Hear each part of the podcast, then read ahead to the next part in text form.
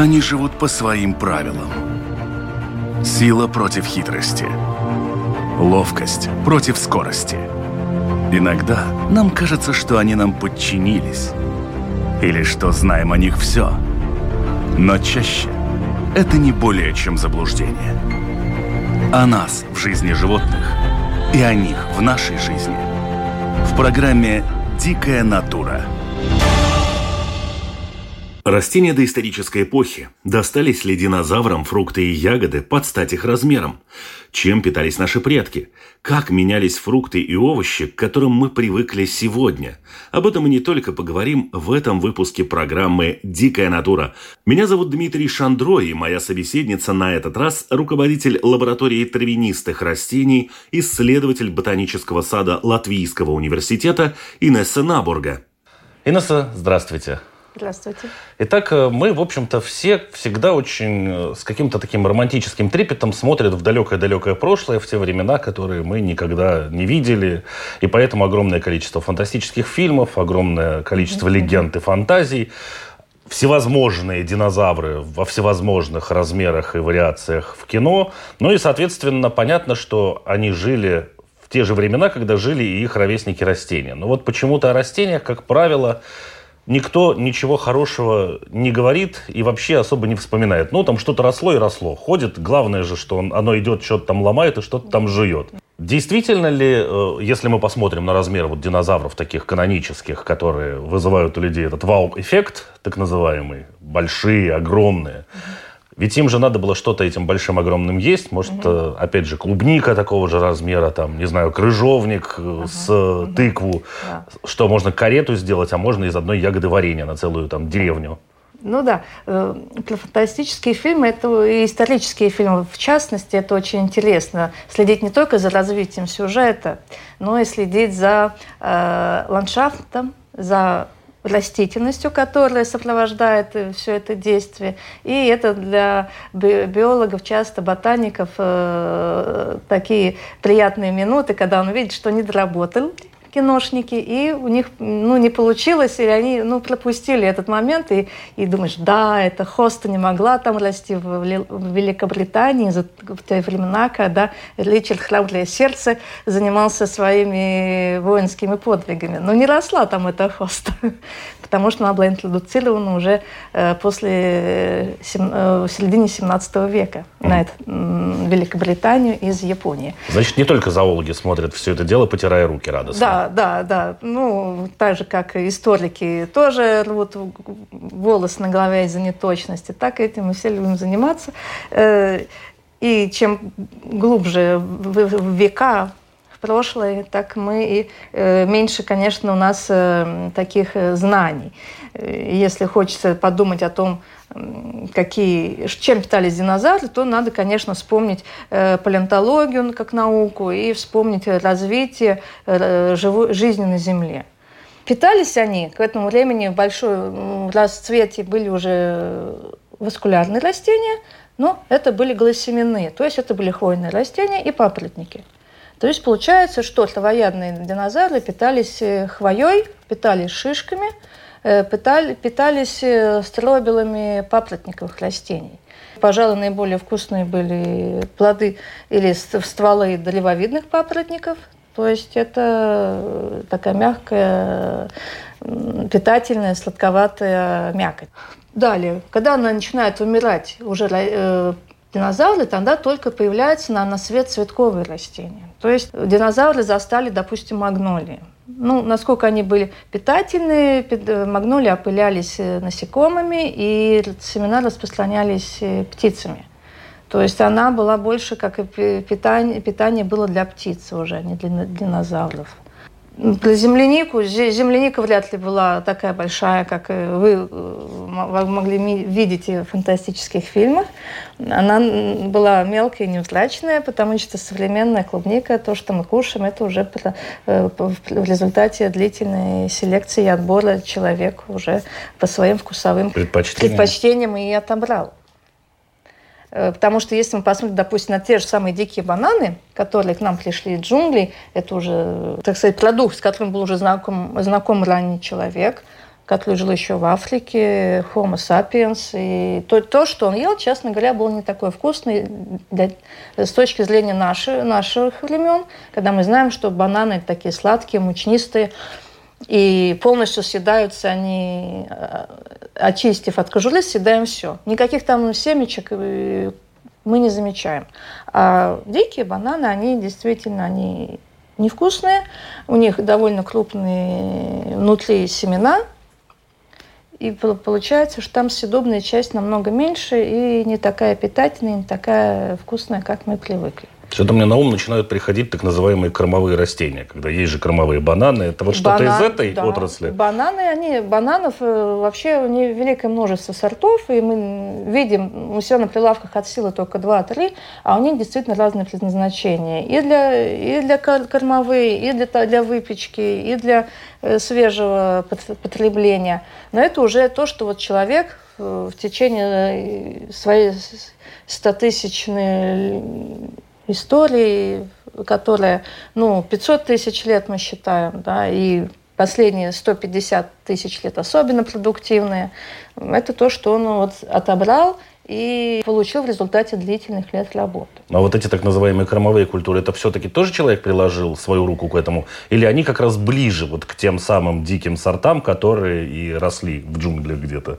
Вот кормовые культуры, вот соя. Вот соя считает, вот, вот когда э, Homo sapiens начал, открыл для себя сою, а это фактически произошло всего-то 7 э, тысяч лет назад, ну, по крайней мере, как, как нам э, археологические раскопки это показывают, начался прорыв развития человека, потому что он, наконец, нашел этот питательный продукт, начал его выращивать уже сельскохозяйственно, целенаправленно на, на, начал выращивать. То есть, когда он его ввел в культуру.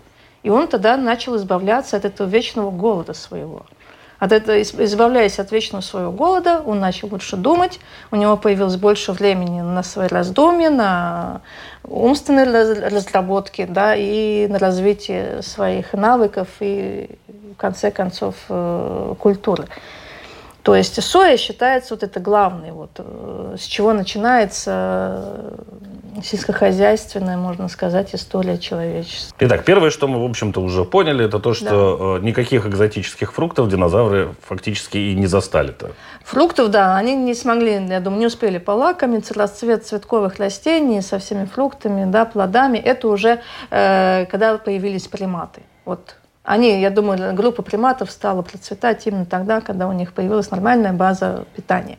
А вот эти первобытные люди, там, неандертальцы да. и так далее, да, вот, они да. уже застали да. или к тому моменту уже и растения эти закончились, и те тоже не застали? Нет, они застали и шишки, и что им хорошо, они и шишки застали, они и цветковые застали, и вот на этой базе они уже стали научиться, учиться добывать, учиться искать, учиться там палкой-копалкой уже как-то возделывать потихонечку. Но э, до того момента, Древний когда человек. это все начинает походить на то, что мы видим в супермаркете, буквально там за углом от дома, еще очень-очень-очень далеко. далеко. Конечно, потому что каждый, каждое племя приходилось ему питаться тем, что росло на конкретной территории. И мы можем видеть, что э, параллельно что у нас идет? У нас идет изменение климата.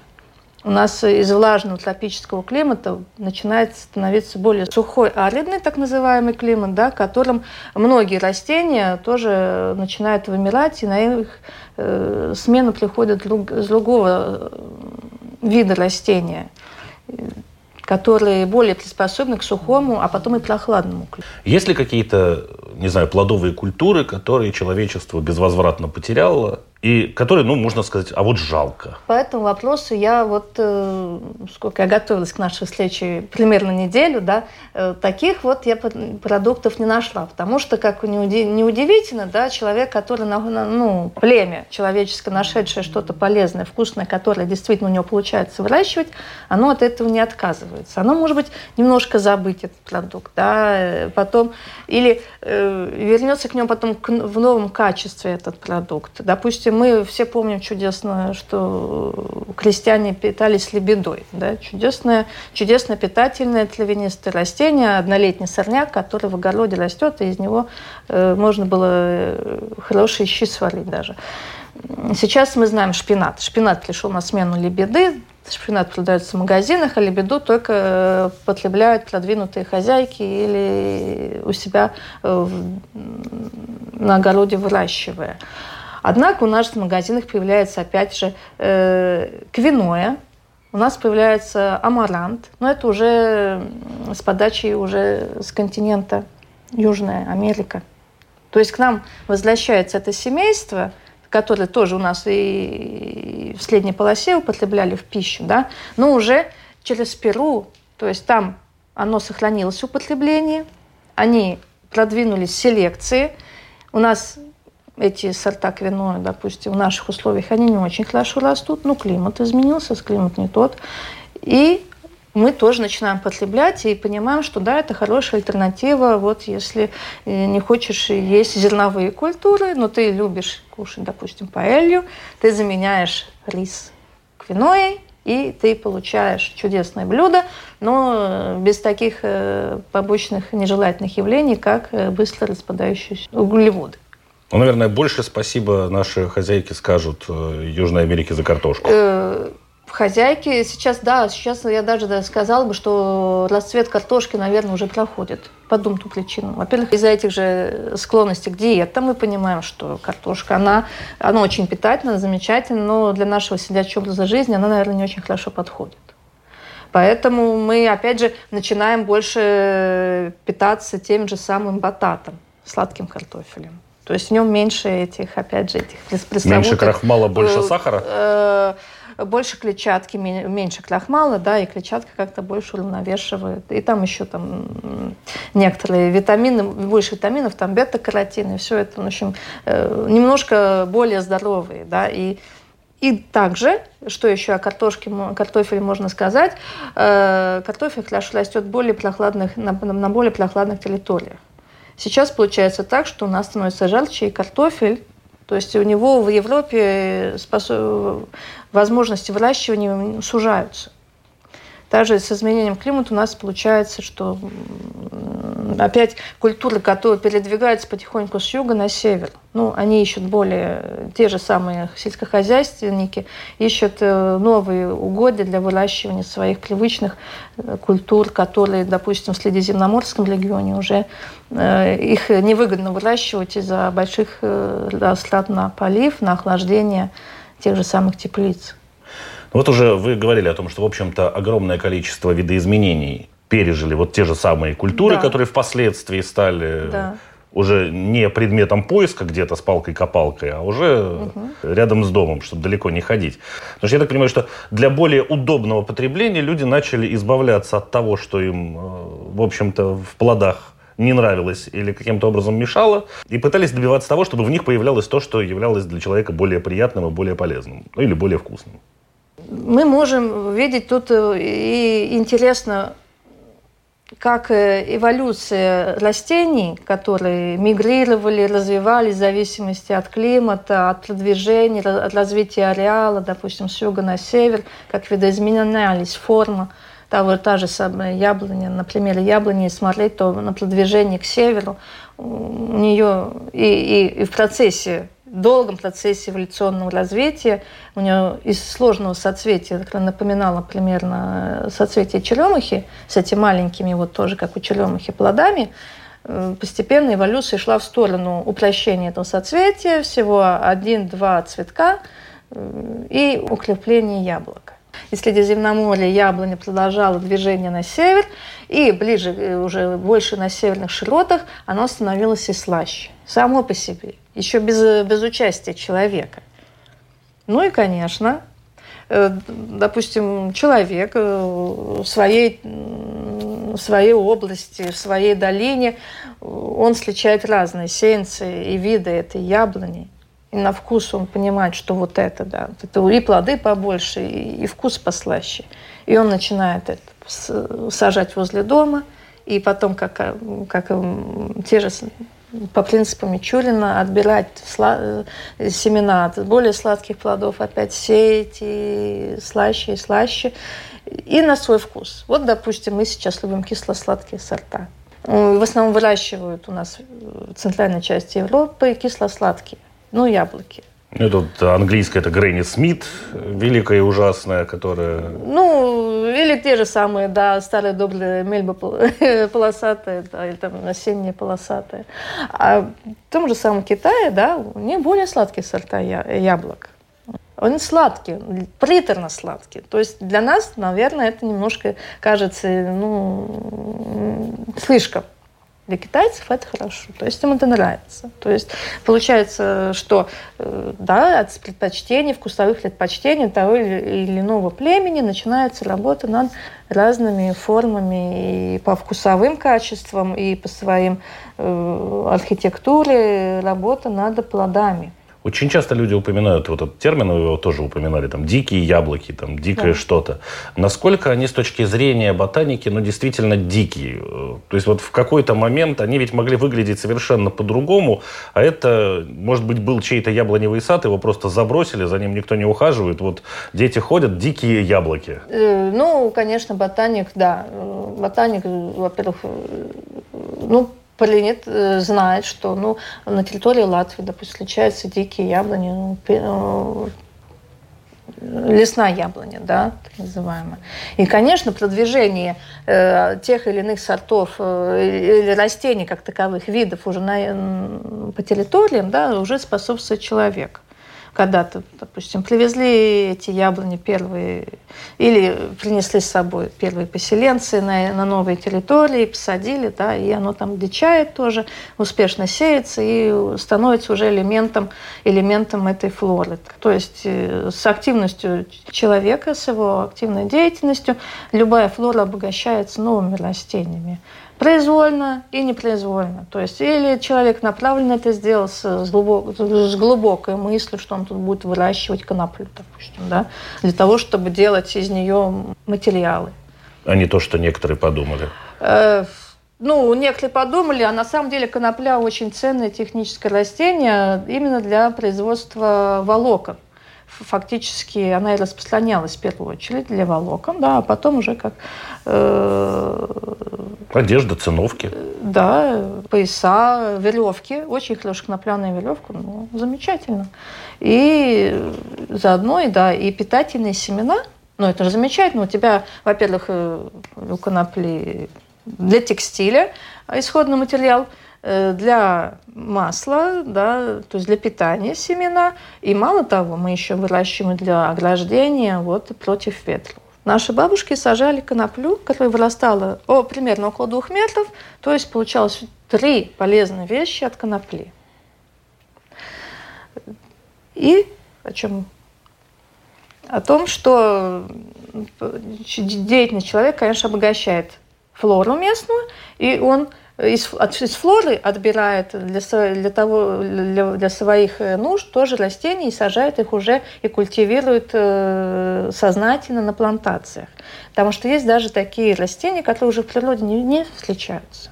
В диком виде их никто нигде не видел, потому что все, что мы видим, это уже э, оккультуренная та же самая олива. Оливковое дерево, оно уже в диком состоянии, вот никто не видел вот этот вот э, ди, дикую оливу. Все, что мы видим растущим, это или одичало уже из культуры, возвращаясь обратно в природу, или оно посажено. То есть э, родина оливы Африка, да, там ну, в джунглях олива не встречается. Вот если мы все-таки опять вернемся к нашим да. не баранам, а овощам, помидорам, огурцам и так далее, э, Понятно, что если мы будем рассматривать э, временной э, луч там, в сторону динозавров и, и в те части, то это достаточно, ну, там может быть все что угодно, и понятно, что метаморфозы были совершенно разительными с этими растениями. Но э, если мы возьмем условно недалекое прошлое, ну, в общем-то, далекое, но, но mm-hmm. не очень, по меркам планеты вообще mm-hmm. буквально вчера, и каких-нибудь египетских фараонов. То есть там же тоже упоминается, там, они ели там финики какие-нибудь, э, да. там были какие-нибудь да. апельсины. Да. Это были вот те самые финики и те самые апельсины, которые мы видим сегодня, или все-таки фараон ел нечто другое, а мы себе представляем то, что к нам привозят, например, из Испании? Ну, э, однозначно можно сказать, что фараон э, знал на порядок меньше сортов фиников, да, чем мы теперь имеем радость видеть, э, допустим, если мы на перечет возьмем все магазины в мире, да, где какие сорта предпочитают, и сложим все вместе, то во времена фараона, конечно, было меньше сортов фиников. Э, также и, можно сказать, ну, фараон наверняка не ел, допустим, ту же самую капусту. То, что он ел, он, допустим, ел э, капусты, которые были просто листья в виде розетки. А мы сейчас уже употребляем и белокочанную капусту, и брюссельскую капусту, и китайскую капусту. И, как считают ученые, да, что протагонист всех этих современных капуст, да, вот это был обыкновенно неузлачный, похожий на пастушью сумку Травянистое двулетнее растение, которое образовывало розетку, и невзрачный такой колосок, э, на котором были крестоцветного типа желтые цветочки. Вот это прототип всех, всей капусты, которую мы теперь едим. На каком повороте тогда истории, в общем-то, на столах у людей начало появляться то, что мы можем сопоставить, вот э, есть там, не знаю, там, живи как король. То есть понятно, как фараон уже не получилось. У фараона был несколько другой рацион, и да. очень многие культуры получили свое развитие значительно позже. Средние века, в замках уже было оно? Ну, уже, уже были, ну, что, кстати, есть интересные даже литературные источники, которые обыгрывают вот это вот, и фильмы обыгрывают то, что, ну, вот, те же самые средние, средние века, ну, на столах короля есть все, да, ну, картошки нет. Потому что, ну, если мы говорим об истории Европы. Это брюква, это та же самая капуста, это редис. Картошки вы там не увидите. То есть она уже пришла тогда, когда были великие открытия новых континентов. Человек завозит. То есть если он где-то что-то видит, то начинает это... Так же, как и индейцы, они не знали винограда. Да? Индийские вожди, они делали вино там как-то или даже а, ну, у них даже и не даже вино-то, знали собственно, вина, было. Да. Они и не знали, может быть, вина, они были свои напитки, да, виноград завезли, начали первые переселенцы возделывать виноград.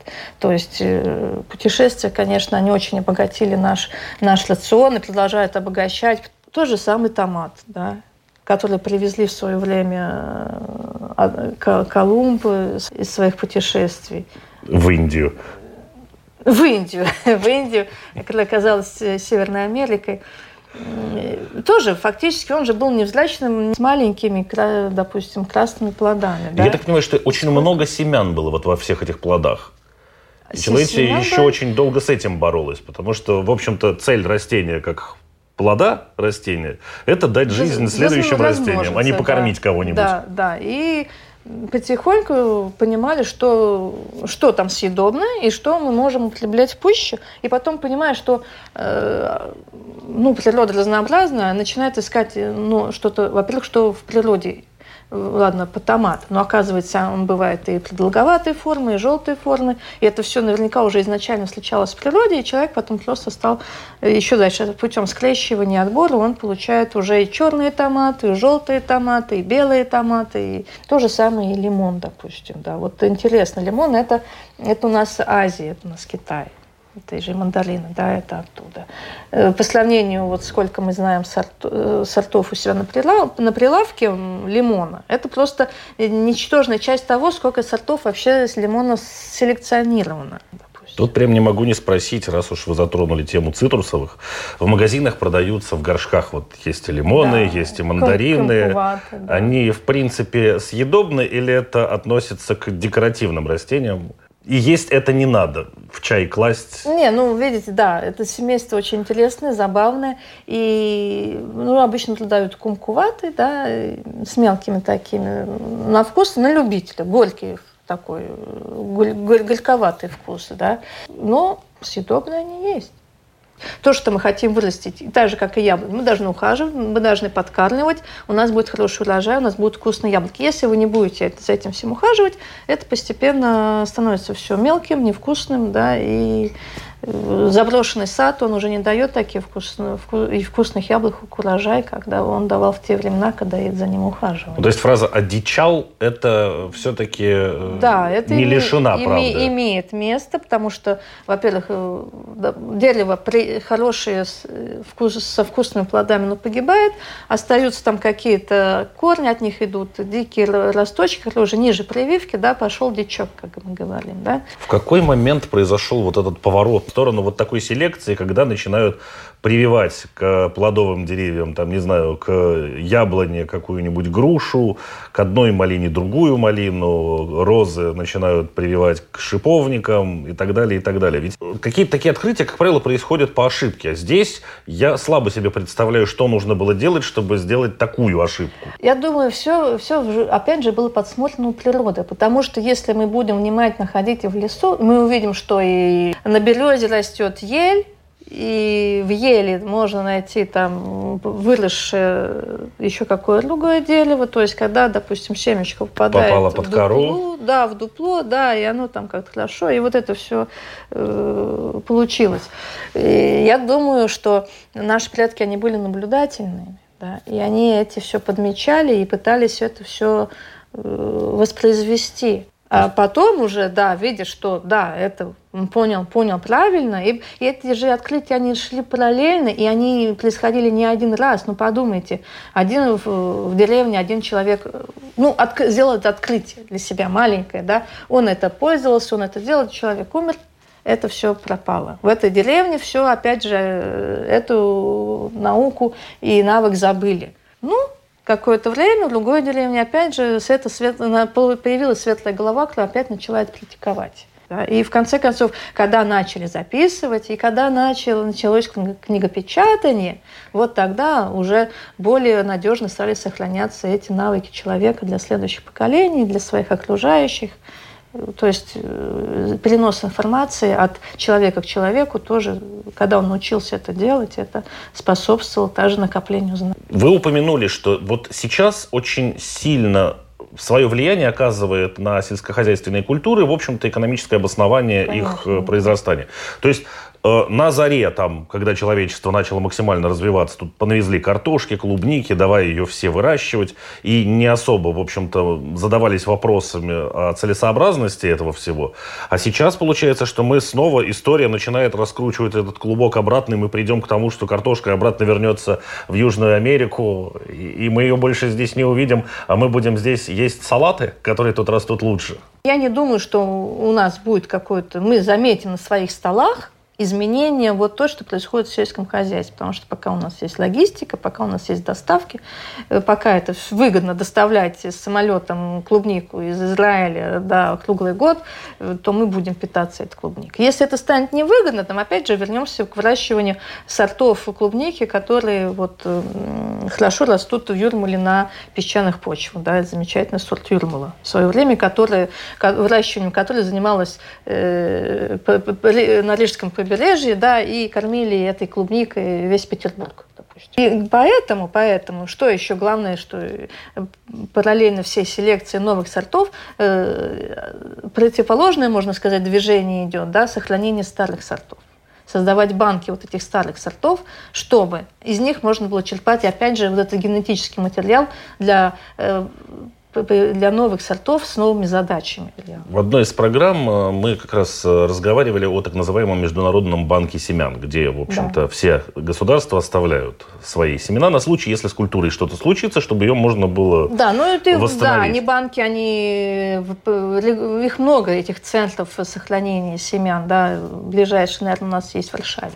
Просто у меня появилась сейчас э, мысль, возможно, она неверная, вы тогда меня поправьте, что вот эти банки могут использоваться для, грубо говоря, возвращению к каким-то базовым настройкам. Вот мы что-то там селекционировали, селекционировали, не очень оно сейчас годится. Можно откатиться назад, как вы говорите, к той же клубнике Юрмала да. и начать вот с да. этого нуля условного дальше двигаться в каком-то немножко, может быть, другом направлении. Да, конечно. Да, именно так. Вы правильно поняли, потому что, допустим, вот те же самые современные сорта, ну, скажем так, пионов, да, они шли в сторону из, ну, цвета, цветка, махровости и как-то утратили свой запах. Или, да, с розами вот эта история была, когда огромные самое. бутоны, а да. а она ничем она не пахнет. Она не пахнет, да, потому что она была селекционирована, чтобы она была большой, красной, чтобы цветы долго сохранялись, но вот запах он как-то вот, и хорошо, если он есть, а нету, и ладно, так сказать. История, в общем-то, да. учит нас тому, что человек, э, что в общем-то, возвращается беречь. периодически да. на какие-то начальные стадии для того, чтобы приспособиться к меняющемуся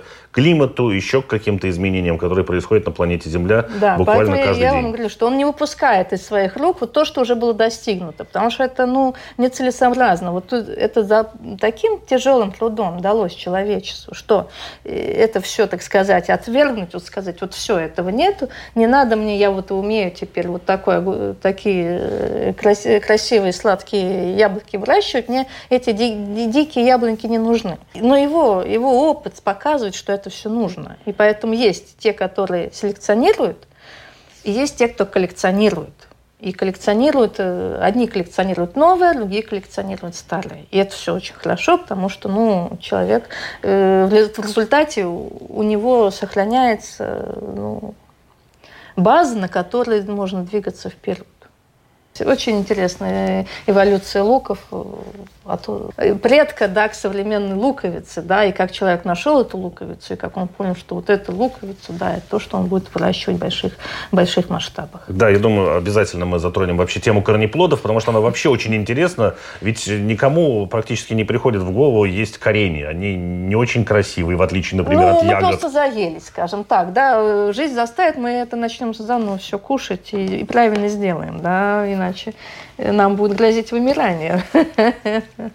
Ладно, всего доброго. До свидания. В завершении выпуска хочу напомнить, что программа «Дикая натура» выходит на волнах Латвийского радио 4 по понедельникам после 11-часового выпуска новостей.